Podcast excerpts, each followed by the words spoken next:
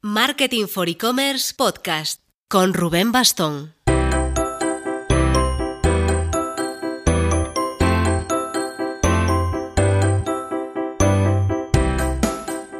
Hola marketers, estamos al lunes 9 de diciembre.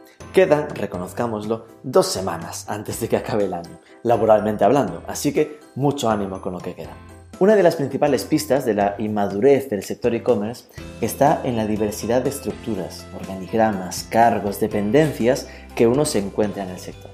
Esto, que recuerdo que se vivió en social media al principio, se sigue viviendo un poco a día de hoy en el e-commerce. El perfil de e-commerce manager se va consolidando, pero aún no está del todo claro su posición.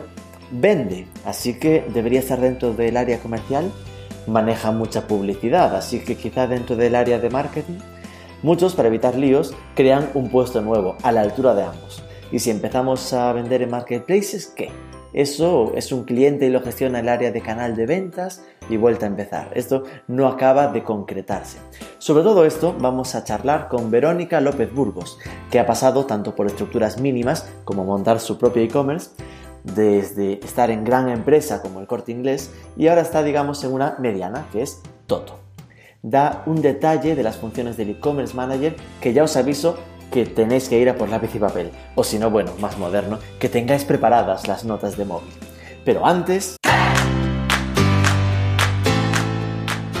Si tienes una tienda online y aún no ofreces el servicio de financiación a tus clientes, echa un vistazo a Instant Credit, la solución de Grupo Banco Sabadell, que ofrece pagos a plazos inmediatos tanto online como en tienda física y además, ojo, a nivel internacional.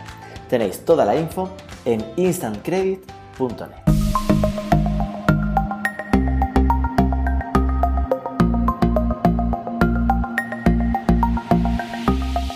Verónica López Burgos, muy buenas y bienvenida al podcast de Marketing for E-Commerce. Muy buenas, Rubén, encantada de estar con vosotros y muchas gracias por haberme invitado. Sí, aquí te ha liado por si quieres cantar a las 40. Jordi Ordóñez, no sé de qué os conocéis, qué, deuda le tienes para que te haya metido en este embrollo.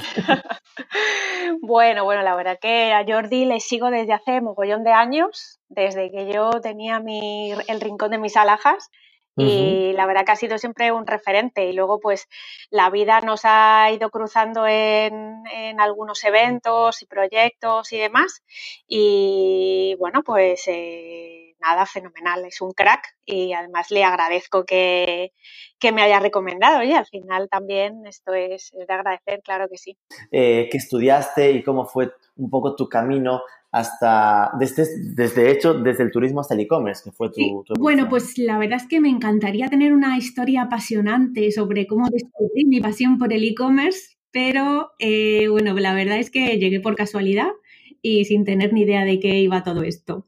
Estudié turismo, empecé mis prácticas en NH Hoteles y pues allí eh, estuve dos años cubriendo vacaciones de unos y de otros y digamos que ya buscaba un poquito más de estabilidad y me puse a ver, pues eso, qué alternativas había en el mercado. Y los siguientes siete años me los pasé entre Accor Service y Santillana en puestos comerciales.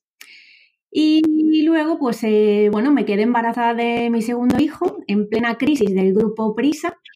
Y bueno, pues con estos movimientos intuíamos que la unidad de negocio para la que estaba trabajando en Santillana iba a cerrar.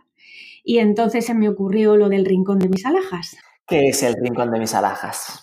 Bueno, pues ahora mismo ya es un recuerdo muy bonito. Eh, bueno, a mí me ha servido para aprender gran parte de lo que sé de e-commerce.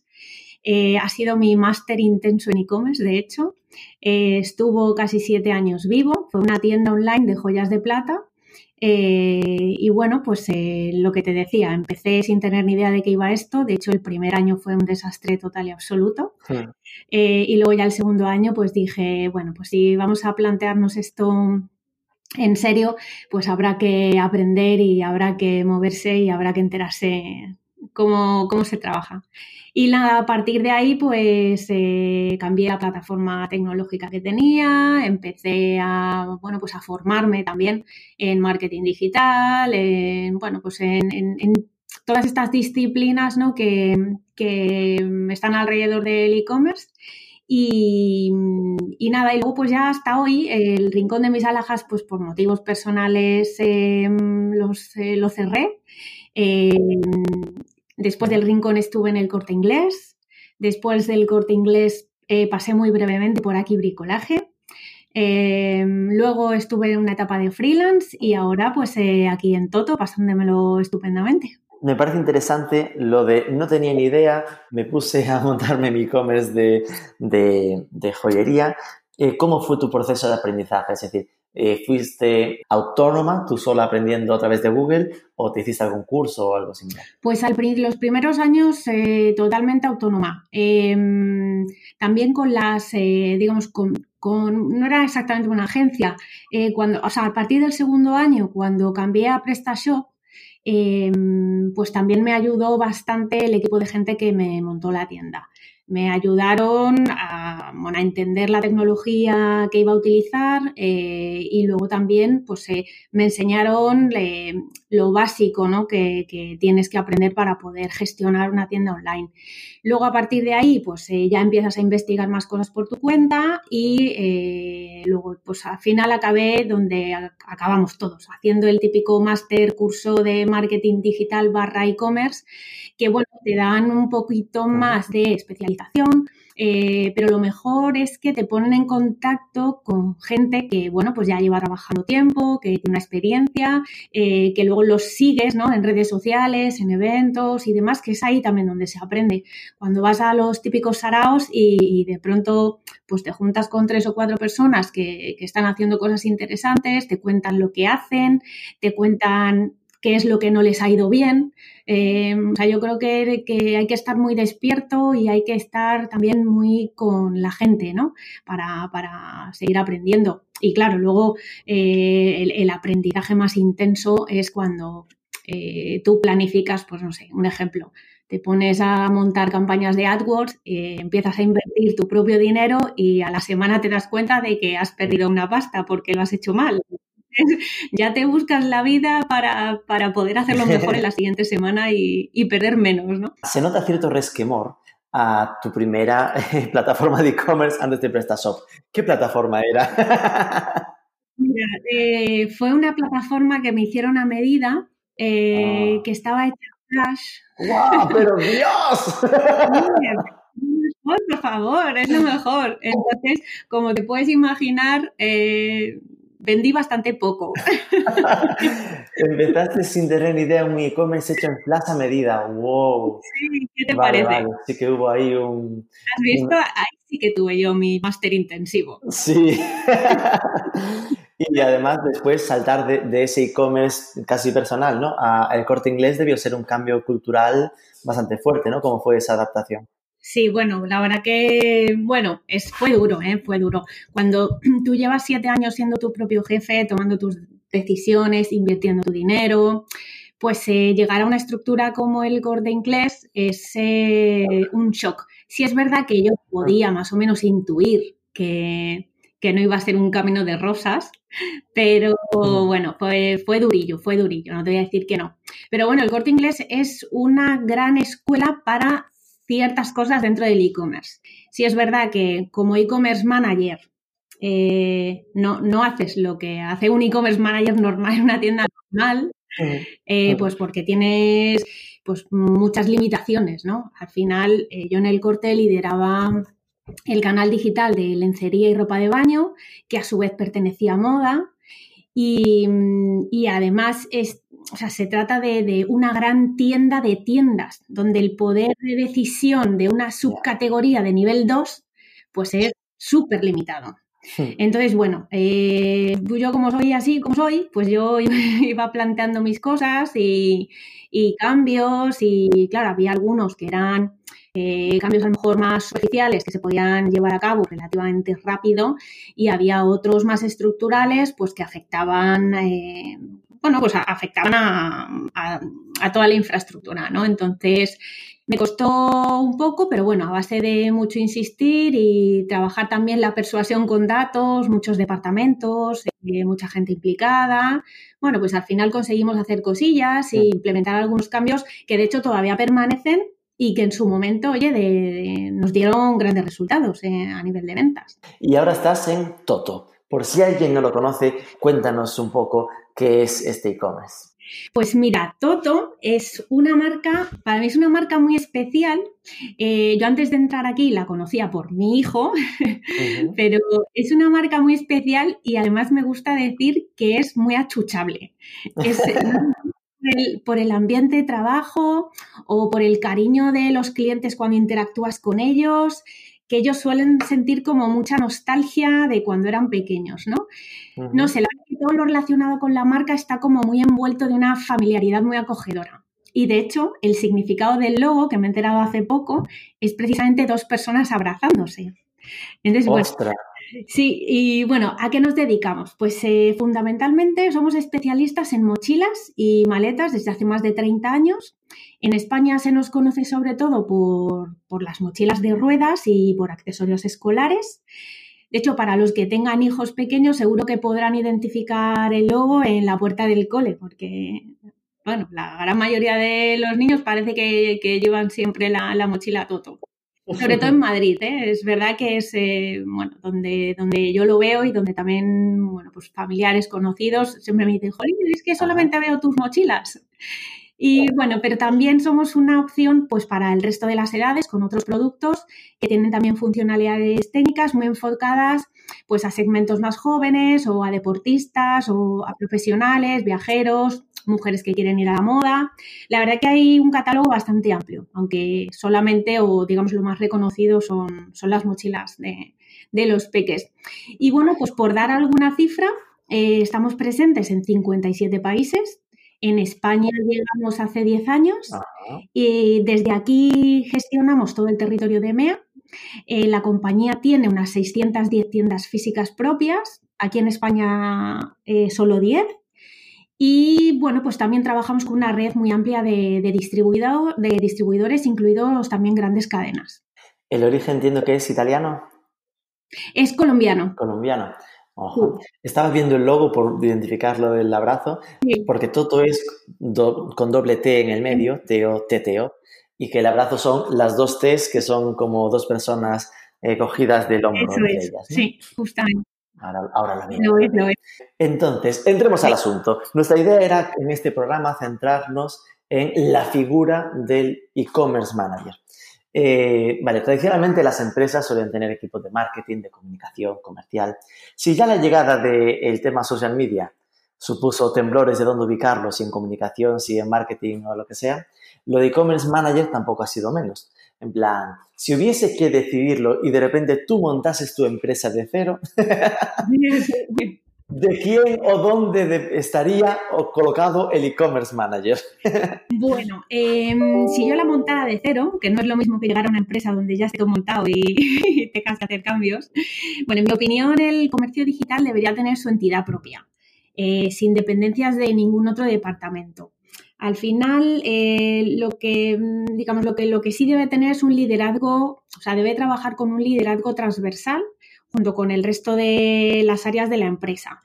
Em, el e-commerce manager, responsable de e-commerce o, bueno, pues como queramos también definir a la, figura, que, últimamente también tiene muchos nombres, pues tiene eh, dependencias operativas con casi todos los departamentos de una empresa, pero a su vez tiene un impacto que cada vez es más creciente en la cifra de negocio. Entonces, hay que estar eh, muy bien coordinado con el resto de las áreas comerciales, por ejemplo, a nivel de catálogos, de precios. Son elementos muy sensibles de cara al usuario y también de cara a los resultados de negocio. Entonces, no se trata de ser la república independiente de los de la web, sino que se trata más bien de, pues de la, que la compañía se tome en serio el canal y, para eso pues eh, es necesario que tenga una cabeza visible en los comités, ¿no? que no se quede relegado a ser... Eh, a, estar dependiendo de cualquier otro departamento en un nivel 2 o 3, eh, donde va a perder realmente todo el, protagonismo, por decirlo de alguna manera, ¿no? La importancia, la relevancia. Vamos, que tú quieres que esté en, en la mesa del jefazo. Claro, hombre, por supuesto. no, hombre, yo creo que es una el, o sea, el responsable de e-commerce, al final, el área de e-commerce, el área de venta digital, de comercio digital, es que al final todo esto ha evolucionado muchísimo, ¿no? Yo creo que ya decir e-commerce se nos queda como muy pequeño. Entonces, eh, la venta digital es, em, tiene un impacto muy alto eh, a nivel pues, de costes de pues ese coste de operaciones afecta muchísimo al departamento de logística. Em, tiene implicaciones con muchos departamentos, con el resto de los canales comerciales, con las tiendas físicas si las tenemos. Entonces, em, y, además es algo que, cada vez más, no es que digas, em, bueno, nos hemos quedado aquí estancados, no, es que esto ha llegado para, para quedarse. Entonces, eh, pues hay que tener en cuenta también que no, que no es nada pasajero. Ok, tu carta a los Reyes Magos ha sido enviada. Ahora bien, ¿esto suele ser lo habitual? pues creo que afortunadamente cada vez más. Em, estamos viviendo una etapa como muy convulsa ¿no? en el retail. Marcas de toda la vida desaparecen y las que van quedando pues em, son conscientes de que hay que cambiar la forma de vender que el consumidor ya no es el mismo, que tienen que adaptarse para sobrevivir. Y creo que hasta que una empresa tradicional no pasa por ese punto de inflexión, en realidad no se le llega a dar al área digital la importancia que merece. Entonces, como ya muchas han pasado por ahí y otras las más espabiladas, aunque no hayan pasado por ahí, están viendo el percal, pues creo que cada vez más eh, el área digital eh, está siendo relevante en las compañías. ¿Y no crees que esto será de nuevo una fase de transición? Aquí estoy aportando al final mi opinión, ¿no? ¿No crees que esto puede ser de, ok, cada vez se verá más que hay un e-commerce manager eh, y que después poco a poco eso será de algún modo integrado en la estructura estandarizada de una empresa? Al final el e-commerce es un canal de venta, con lo cual dependa del director de ventas. O, bueno, probablemente lo lógico sería el director de ventas porque es del que dependería si existiese el trade marketing, ¿no? El canal de, el marketing de canal. Eh, simplemente que a lo mejor el e-commerce manager acaba siendo el director de ventas. Pero que, que, haya un director de ventas y a su lado en la mesa con el jefazo un e-commerce manager pueda ser raro, ¿no? Sí, bueno, podría ser una evolución. La verdad es que tampoco me atrevo a, tampoco me atrevo a decirte cómo va a evolucionar. Ya hablaremos en cinco años. me guardo este podcast, me pongo un aviso en el calendario. podría tener sentido que esté dentro del área de ventas. Eh, también es verdad que hay otras compañías en las que el e-commerce manager depende del director de tecnología. es que eso, por ejemplo, sí que es poco lógico, ¿sabes? es decir, ¿cuáles son las anomalías? Que dependa de, tecnología o que dependa de marketing. Bueno, puede depender de marketing, si es que marketing significa marketing y ventas, ¿no? En plan que la... Sí, pero es, es, raro. ¿eh? la verdad que o sea, no, te voy a dar nombres, pero en, empresas con las que he trabajado, eh, con las que he colaborado, eh, incluso el e-commerce manager dependía del director de logística. O sea, visto estructuras tan rarunas que... A ver, que uno lo entiende, en plan de, ¿por qué es logística? Porque claro, como afecta a su gestión de almacén, pues, eh, al que más le molesta es al de, al de logística. Bueno, es que nunca sabes, porque, o porque en, su momento eh, alguien decidió que había que montar una tienda online y dijeron, ¿a quién le encasquetamos este marrón? Pues a este. ¿Quién está más libre? señora. Y, y algunas empresas han algunas empresas han evolucionado de esta manera. Eh, bueno, yo confío en que el tiempo, pues ponga a cada uno en donde tiene que estar, ¿no? Y al final es el negocio también el que tiene que un poco organizar esto, ¿no?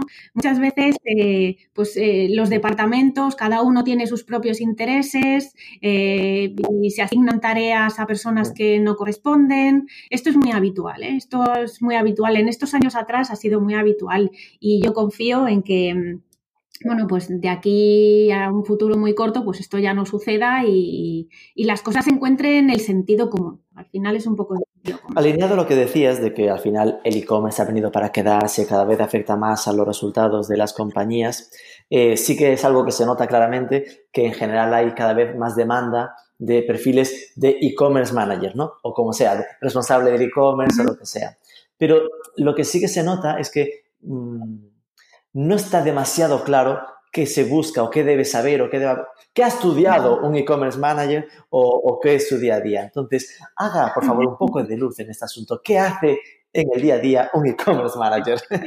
Bueno, pues a ver, aquí tampoco tengo yo la, varita mágica de decirte, a ver, apunta, número uno, número dos, número tres. Eh, Porras, pues estaba a punto de apuntar el listado. Pues, a ver, yo te puedo dar un poco mi visión como muy alto nivel, pero luego en realidad eh, el día a día es bastante frenético y hay veces que dices, cuántas cosas nuevas has hecho hoy y has hecho más cosas nuevas y cosas que repites todos los días, ¿no? Pero bueno, por, dar un poco, por tratar de organizar un poco la respuesta. Por un lado, hay em, tareas como muy de retail, tradicional y otras tareas como más específicamente digitales, porque en realidad coincido con lo que comentabas antes en cuanto a la posición, si la quisiéramos simplificar, es una posición comercial. Lo único que te diferencia que utilizas unos medios digitales para conseguir esa venta, ¿no? Entonces, dentro del bloque de tareas muy de retail tradicional, pues podríamos encontrar la definición de la estrategia comercial. En este caso, ya la tienes que consensuar con el resto de los departamentos que se encargan de vender, ¿no? Em, pues si tienes un departamento de distribuidores, de tiendas físicas y demás, un poco todo el mundo tiene que estar con, ese, esa alineación. Por si alguien se pierde, esto quiere decir que si tienes otras empresas que están vendiendo tu producto y tu propio e-commerce, hay que saber gestionar el conflicto de canal. Eso es. Y luego ya dentro de, dentro de tu área de venta digital tienes tu propia tienda online y tienes el resto de marketplaces digitales donde tengas presencia, ¿no? Entonces, aquí también tienes que decidir qué vas a vender en cada área, es decir, qué parte de toda tu oferta vas a vender en cada área, eh, con qué precios, qué promociones vas a aplicar en cada uno de ellos, qué stocks vas a asignar a cada uno de ellos. O sea, este, este tipo de, gestiones que también se hacen en el retail tradicional, ¿no? Si tienes varias tiendas, pues igual no ofreces el mismo surtido, eh, yo qué sé, en, una, en la calle Serrano que en una tienda que tengas en Ávila, no lo sé, por decirte algún, algún ejemplo. Sin faltar a los de Ávila, ¿eh? los queremos. Sin faltar, Luego, otra tarea, por ejemplo, más, más de retail, pues la construcción del catálogo de productos. Tienes que tener claros los contenidos eh, que vas a utilizar para describir los artículos, eh, que hagan esa función de, dependiente de la tienda tradicional, tienes que generar los atributos, especificaciones, variantes, las imágenes, los vídeos, bueno, todo este tipo de, de materiales.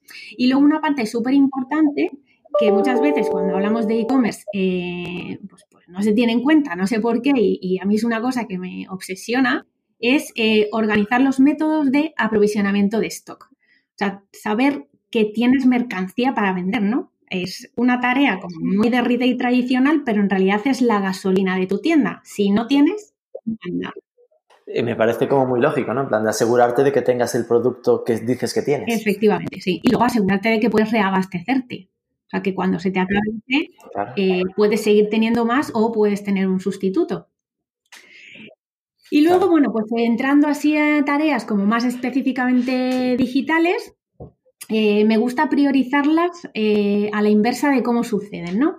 normalmente se empieza a hablar por atraemos tráfico a la web, no sé qué, no sé cuántos. Bueno, pues a mí me gusta empezar por el final. A mí lo primero que me gusta es poner a punto el proceso de pago de que mi caja registradora, eh, bueno, fluye perfectamente y me aseguro de que cuando ya todo el, todo el tráfico ha venido, ha visto lo que quiere, lo ha subido al carrito, pues que no se me atasquen al final. Eh, después tienes eh, que asegurar pues, que la experiencia de compra pues, sea rápida, sea cómoda, eh, tienes que dar visibilidad al catálogo para tener una oferta dinámica, presentar las fichas de producto de una forma ordenada, lo más completas posible, trabajar la encontrabilidad de los productos, es decir, que si un usuario no encuentra lo que busca nada más llegar a tu tienda, pues que le podamos ofrecer herramientas de búsqueda que le ayuden antes de que decida irse porque no ha encontrado lo que buscaba. Y luego, bueno, pues eh, más cosas específicamente digitales, pues trabajar las fuentes de tráfico. Eh, obviamente tienes una tienda online, pues tienes que, tienes que llamar a la gente para que venga a visitarte, ¿no? Eh, bueno, pues aquí trabajaremos el SEO, trabajaremos em, los anuncios en Google Ads o en otras plataformas, afiliación, este tipo de, de acciones. Luego también hay una parte que, a mí, bueno, me gusta ponerle especial, especial cariño eh, porque hay veces que también es la gran olvidada y es la atención al cliente. Dentro de atención al cliente, eh, bueno, pues tienes, em, tienes que asegurar primero una asistencia a la venta adecuada a través de los medios de comunicación que tengas posible, bueno, integrar dentro de, tu e-commerce. Creo que cuando un usuario tiene una duda sobre un producto y se molesta en escribir un chat o llamar por teléfono, realmente es un lead, em, es un lead muy caliente. O sea, quiero decir que, que realmente está preparado para comprar. Entonces, darle una respuesta ágil y un trato adecuado puede ser la palanca para convertir esa venta en el momento, ¿no? Es como eh, humanizar la venta digital, ¿no? Por, decirlo de alguna manera. Eh, y por otro lado, tienes la atención al cliente que está como más dirigida a la posventa que se encargaría pues, de solucionar las incidencias, em, de gestionar las devoluciones o incluso intentar convertir ese intento de devolución pues en un cambio, ¿no? En vez de eh, directamente reembolsar el dinero a un cliente que no quiere el producto, pues tratar de hablar con él y ver de qué manera puedes, eh, en vez de devolverle el dinero, pues sustituir el producto por otro que le pueda gustar más, bueno, este tipo de cosas. Y la atención al cliente al final es algo que, tiene que ser en un tiempo real, ¿no? Es eh, como esa parte más, más humana. Bueno, y esos serían, ya te digo, los, los grandes bloques y como muy, muy alto nivel, pero realmente hacemos infinidad de cosas y, y súper variadas. Pues suerte que no lo tenías estructurado. Al final me fui apuntando las cositas y tenías esto que parecía una clase. Madre mía, muy bien, muchas gracias. Eh, entonces, las dudas que me surgen al ver esto. Em, al final se puede pisar con otros perfiles.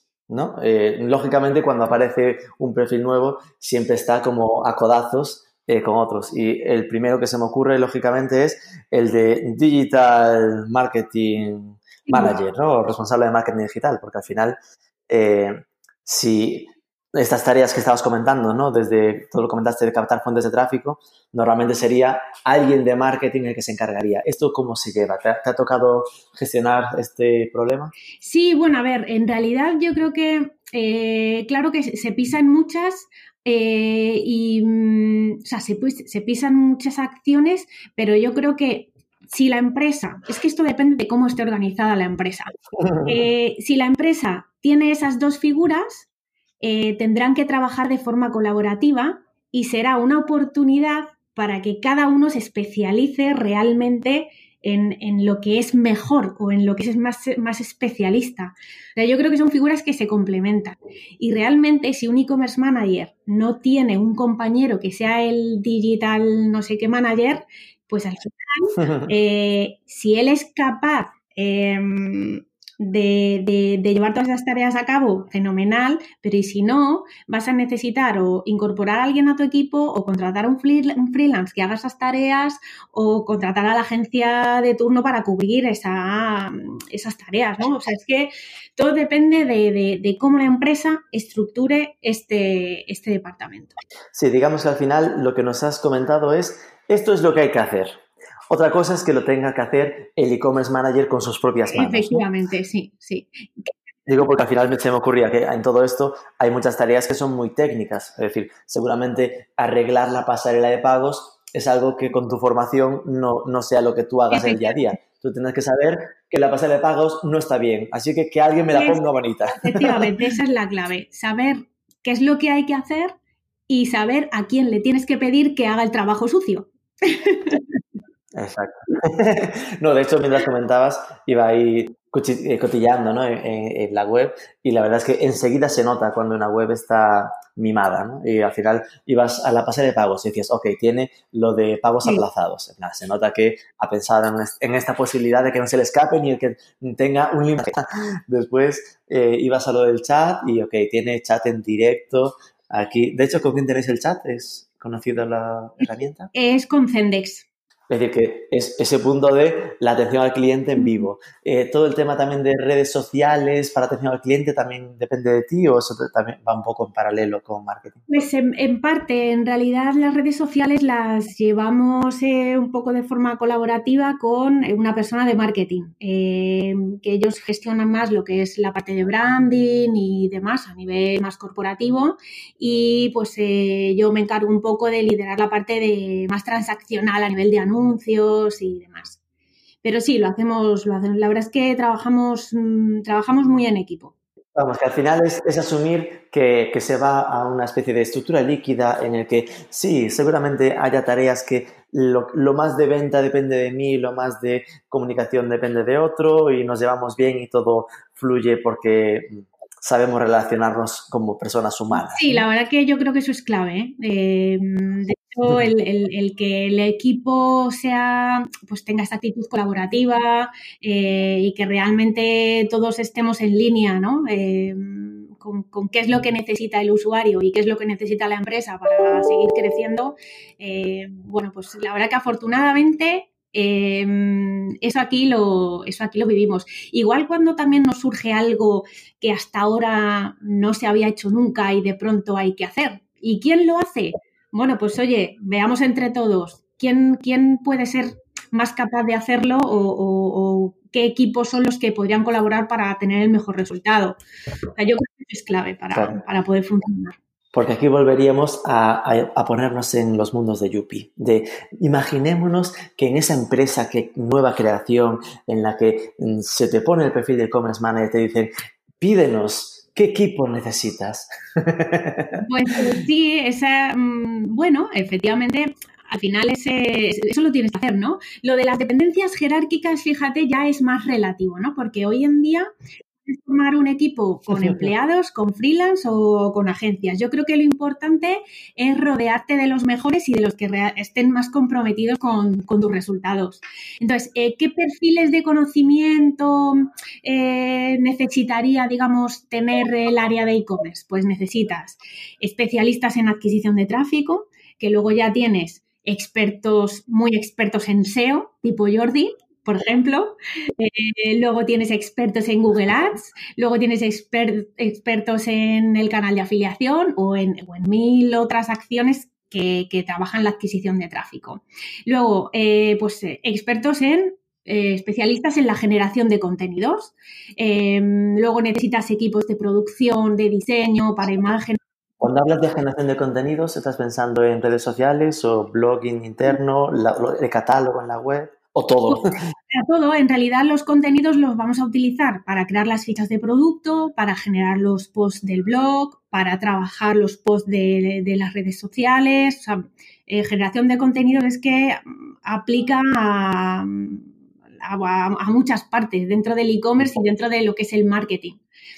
Luego también necesitarías marketingianos, perfiles de comunicación, pero con esa visión comercial y que estén familiarizados con em, herramientas tecnológicas, ¿no? Para poder trabajar, pues esa, la construcción de los escaparates, ¿no? Cómo distribuyes la home, em, qué destacas eh, o cómo ordenas tus listados de producto, em, cómo creas tus páginas de aterrizaje para las promociones, eh, cómo segmentas a los usuarios, la elaboración de los emails, si vas a crear flujos automatizados o para los calendarios promocionales, yo qué sé, o sea, mil cosas. Seguramente esta es la parte que yo creo que está menos desarrollada a día de hoy. Mm. que es más difícil encontrar a alguien que sepa, ¿no? En plan, alguien con experiencia que llega. Yo soy un crack en ordenar los contenidos de un e-commerce. Claro, bueno, y luego también es que cada, cada tipo de producto, pues eh, tiene sus particularidades y hay veces que no es fácil eh, cuando pasas de una empresa a otra.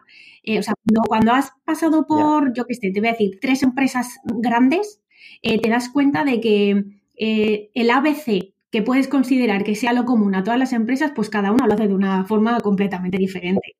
Entonces, bueno, yo creo que también hay que adaptarse un poco al producto, a la empresa, a los compañeros que tienes y también a los recursos disponibles que tengas.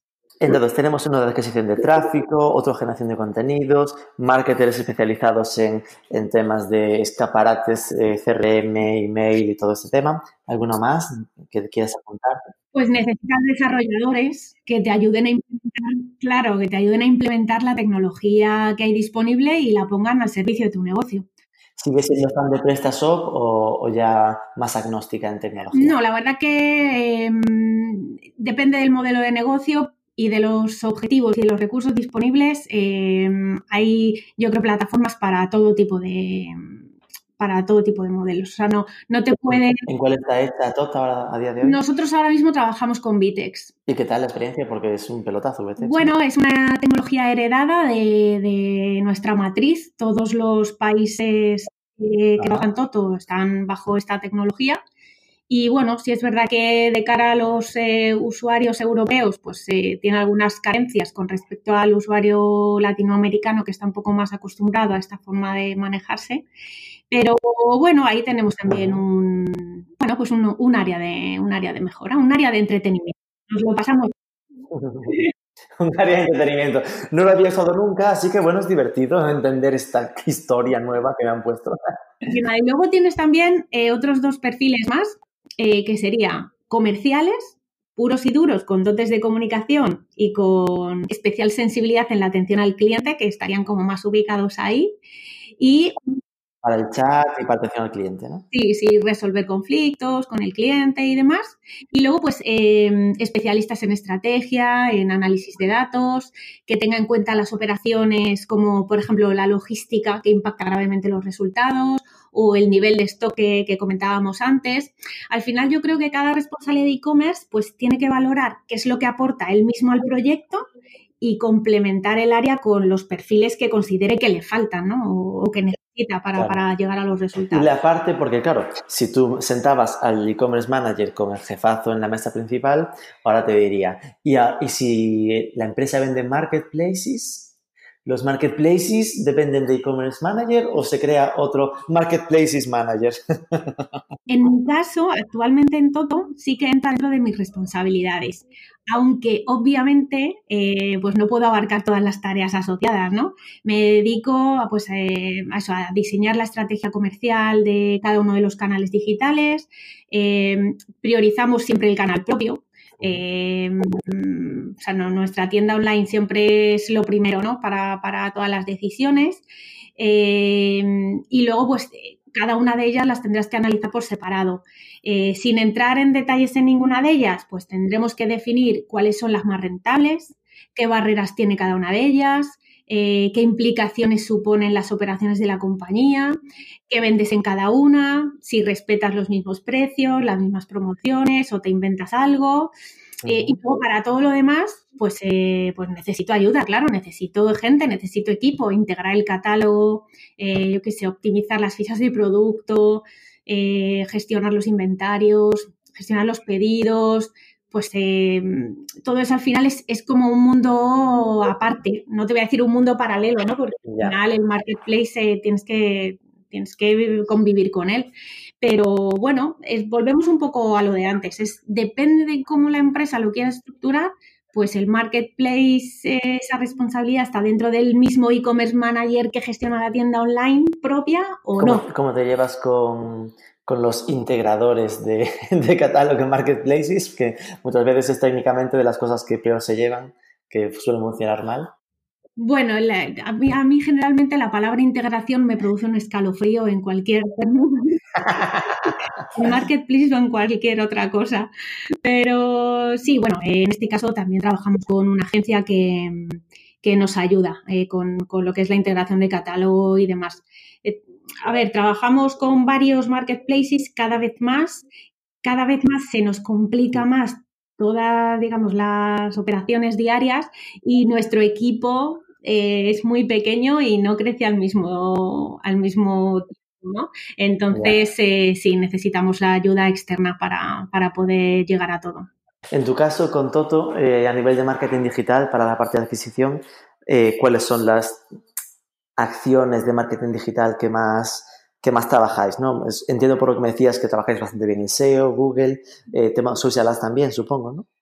Sí, sí, sí. Eh, a ver, por la verdad que el marketing digital al final también es una disciplina como muy amplia, ¿no? Y mm. pues abarca pues eso, eh, los bloques que decíamos, la adquisición de tráfico, la optimización de la conversión, fidelización, la analítica y demás. Eh, por darte, yo qué sé, tres ejemplos, pues em, en nuestro caso trabajamos, bueno, el SEO por supuesto, eh, pero estamos como también muy, muy enfocados a, a la adquisición a través de Google AdWords, pues es una fuente de tráfico, la verdad, con mucho peso y a mí me preocupa especialmente la conversión que le asociamos. No, eh, no vas a generar visitas a la web, que, no te voy a decir que lo puede hacer cualquiera porque tampoco es así, pero visitas a una web puede ser relativamente sencillo. Lo complicado realmente es que esas visitas sean de calidad y que, estén preparadas para, para la compra porque de otra manera al final es eh, tirar la inversión a una bolsa rota, ¿no? Entonces, bueno, ahí tenemos bastante foco. Luego, pues eh, también otra cosa que, trabajamos em, pues son los traffic drivers para guiar la navegación eh, por el contenido, que, por el contenido que nos interesa en cada momento, ¿no? Elegir qué imágenes colocar en cada espacio de la web, para decirle al cliente, hey, mira los productos que tenemos hoy para ti, ¿no? Eh, al final, cuando tienes un catálogo, como en nuestro caso, son unas 4.000 referencias, pues es imposible que el usuario vea todo. Entonces, eh, bueno, pues lo que intentamos es de que vean lo que más nos interesa en función de, los objetivos. Si es verdad que estas tareas eh, podríamos trabajarlas con herramientas de inteligencia artificial que mostrarán el contenido de forma personalizada, a en función de su navegación, sus intereses y demás, pero por ahora, bueno, pues lo hacemos con una dedicación humana y con mucho cariño. con, muchas horas dedicadas también, ¿no? sí, sí, eso nos aporta también mucho aprendizaje y conocimiento del cliente, pero bueno. No, y luego otra, otra acción de marketing digital que estamos trabajando, pues es el, el email, el email marketing. Y bueno, pues para ello estamos puliendo la base de datos eh, para impactar a la audiencia con las campañas de una forma más segmentada por, intereses, por hábitos de compra, etcétera. Y bueno, en realidad, pues eh, nada, cosas que se nos van ocurriendo para vender cada vez más. Es decir, que sí que intentas trabajar en lo de la clusterización del email marketing, ¿no? De hacer grupos por eh, por intereses o por histórico con, la marca. Eso es, en eso, en eso estamos, en eso estamos. Hablabas de la importancia de no solo generar tráfico, sino que ver qué pasa después con ese tráfico. ¿Qué sistema de atribución soléis usar? ¿El last click o, alguno más elaborado? Pues eh, mira, la verdad es que soy bastante escéptica con este tema. Creo que eh, no hay ninguna herramienta que sea capaz de medir la atribución con el 100% de la credibilidad. Eso, eso siempre, nunca 100% no existe, son los padres. Nosotros, trabajamos con tres agencias diferentes para la adquisición de tráfico, en, tres áreas distintas, ¿no? Y cada una de ellas mide con criterios completamente diferentes. Entonces, para mí es una Hombre, perdonando, eso es un poco culpa del e-commerce manager también, porque siendo el cliente tú podrías decir, me lo midan claro, así. Sí, efectivamente, esa es una alternativa. Eh, lo que pasa es que eh, bueno, también hay que dejar trabajar a la gente, ¿no? Yo creo. bueno, si ellos, nos pueden aportar también más información con sus reportes, eh, eh, pues ¿quién soy yo para limitar eso? Al final, yo luego lo que hago es, pues cojo una herramienta y digo, mm, desde mi punto de vista, yo voy a hacer todo con Google Analytics, porque es lo más sencillo. También, teniendo en cuenta las carencias que tiene Google Analytics, que, las tiene, ¿no? Pero al menos a mí me da una visión uniforme para poder trabajar sobre la tendencia y no centrarme en el dato exacto. Es decir, me da igual si eh, a través de, yo qué sé, me lo voy a inventar, ¿eh? A través de Google Ads eh, me han entrado el mes pasado mil ventas o me han entrado tres mil. Lo que quiero ver es si generalmente el peso de mi conversión lo tiene el canal de paid search eh, y de pronto Google Analytics eh, me arroja que un día, un día, una semana, el periodo que elijas, ese peso baja, baja estrepitosamente, entiendo que algo ha sucedido. Y entonces me ayuda a levantar la mano con la agencia y decir, oye, que antes estábamos haciendo esto eh, con unos resultados óptimos y ahora mm, se nos está yendo de las manos. Es decir, que lo utilizas para ver la tendencia y confesando, confesando, las clic de Google Analytics. y a nivel mm, offline, porque claro, aquí es como tú solo eres e-commerce manager, a mí no me hables del offline, eh, entiendo que todo lo que tiene que ver con las tiendas es un tema casi de negociación, de relación, de, de, es decir, que para ti tú no haces acciones offline, ¿no? Eso dependería de otro equipo. Sí, bueno, eso depende de otro equipo. La verdad es que estamos trabajando sobre esa alineación de estrategias ¿eh? entre canales y de cómo podemos complementar la experiencia de compra pues entre la web y las tiendas físicas. Sí es verdad que todavía nos queda mucho recorrido y yo creo que lo más complicado lo tenemos superado, que es ese, ese consenso y esa actitud de colaboración. Pero realmente ahora lo que tenemos es un reto tecnológico, ¿no? Para conseguir que lo que tenemos sobre el papel y las ideas que tenemos de llevar a cabo, estrategias conjuntas y demás, pues realmente se pueden llevar a cabo. Con lo cual, al final, en vuestro caso, la relación con la tan famosa últimamente omnicanalidad está en un tratar de coordinar mensajes. Sí, estamos trabajando en esa línea. Digo, porque al final entiendo que teniendo 10 tiendas a nivel nacional tampoco se tendrá el tamaño suficiente como para estar pensando en grandes desarrollos tecnológicos en tienda para cruzar con, o, con online y, que te aporte datos a tu CRM o algo así. Sí, bueno, al final eh, el mundo de comprar tecnología para la omnicanalidad es también un mundo interesante eh, comprar tecnología tampoco es fácil y puedes eh, caer en error si compras lo más barato y también puedes caer en el, en el error si compras lo más caro. Al final tendrás que ver de todas las opciones que hay cuál es la que más te sirve y la que más se ajusta a lo que tienes para gastar. Entonces, eh, eso no es fácil, no es fácil. Última de las durillas, eh, así más modo tendencia hacia el futuro. Em, ¿Hacia dónde crees que va eh, o que está caminando el mundo del e-commerce? ¿no? Hablabas antes de que vosotros poníais el foco más en la tienda propia, que, por ejemplo, en, los marketplaces. Pero sí que es cierto que se ve que Amazon cada vez más se va comiendo eh, cada vez una parte mayor del pastel, ¿no? Entonces, ¿qué crees que va a pasar en dos, tres años con esto? A ver, yo creo que los marketplaces es como, como el, gran, o sea, el gran odiado, ¿no? Eh, la realidad es que eh, nos da muchos dolores de cabeza, pero no podemos pasar por alto el potencial de negocio que tiene. Entonces, no nos queda más remedio que coexistir y convivir con ellos y de la forma más rentable. Son canales en los que hay que estar porque tienes una audiencia a la que no vas a llegar probablemente de ninguna otra manera, pero también es verdad que no son los canales más rentables para tu negocio. Entonces, hay que, hay que medir muy bien cómo hacer eso, ¿no?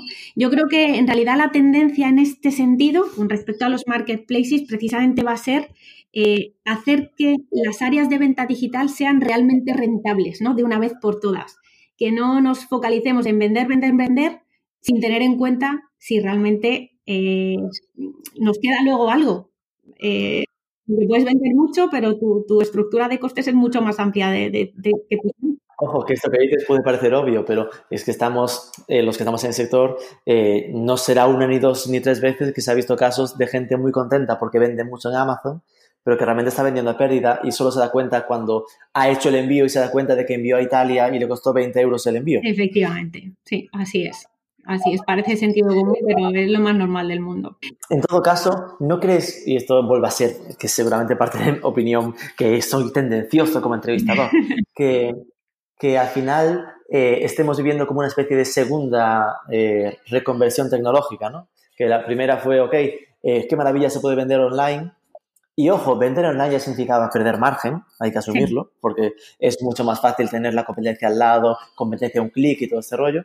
Y que estemos viendo una segunda reconversión que es que todo se vende a través de Marketplace porque el usuario le es más cómodo, igual que hemos asumido que todo se busca en Google, se acabe asumiendo que todo se compra en Amazon y que simplemente las empresas tengan que afrontar una etapa nueva de aún menor margen. Pues yo espero que no sea así, ¿eh? La verdad lo digo. Cruzamos los dedos, ¿no? Pero te voy a poner un par de velas negras para que eso no suceda. No, yo creo que yo creo que deberíamos de luchar por, nuestros canales propios y contar con que los marketplaces están ahí y, sacar el potencial que tienen y medir muy bien la rentabilidad. Pero no, no podemos, no podemos dar por, por perdida la batalla del, del canal propio. Me niego. Dios te oiga, ay señora. Ok, nada, las cinco últimas, ya más facilitas. ¿Quieres más de iOS o de Android? Pues de Android. de siempre, mm, militante? Pues eh, mira, las veces que he tenido Apple ha sido porque me han dado el teléfono de empresa y al final he tenido que pedir que me lo cambiaran. ¡Ostras! Sí, sí, sí, sí. Vale. ¿Red social preferida? LinkedIn. Eh, ¿E-commerce preferido? Pues ahora mismo toto.es. Aparte de Toto, Toto no vale. Eh, bueno, pues eh, no sé, me gusta mucho la decoración, por ejemplo, y bueno, es uno que, me gusta. La verdad que luego también me gusta mucho Parfum, aunque es parte de competencia. Scalpers, bueno, hay varios, hay varios que me gustan. ¿Una afición lejos de las pantallas? Pues la verdad que soy bastante simple. Eh, correr, pasear por la montaña, tumbarme en el césped de la piscina. Muy tranquilito todo. Ya suena bien. Y por último, una idea de posible entrevistada o entrevistado, alguien que creas que nos mm. podría aportar cosas Mira, yo creo que Eduardo Cano, que es el director de e-commerce de Pullman Tour, es un perfil muy interesante. Eh, tiene bastante experiencia en el sector ha trabajado para empresas con volúmenes bueno, bastante interesantes y creo que nos daría bastante juego en una entrevista. Ok, pues Eduardo Cano ha apuntado. pues muchísimas gracias, Vero, Ver, Verónica, por, por esta agradabilísima conversación y por aportarnos un poco de luz sobre el perfil del e-commerce manager. Y nada, en cinco años ya tengo mi alerta en el calendar para, para preguntarte cómo ha ido todo. Y nada, muchísimas gracias. Muy bien, muchas gracias por, por la entrevista y por todo, Rubén. Un abrazo.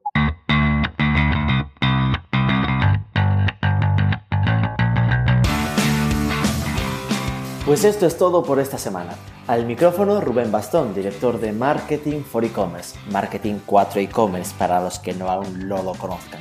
Si te ha gustado, demuéstranoslo con un me gusta, un comentario en iVoox o una review en tu app de podcasting, compártelo en tus redes, pero sobre todo suscríbete, hombre, que es gratis. Nos escuchamos el próximo lunes.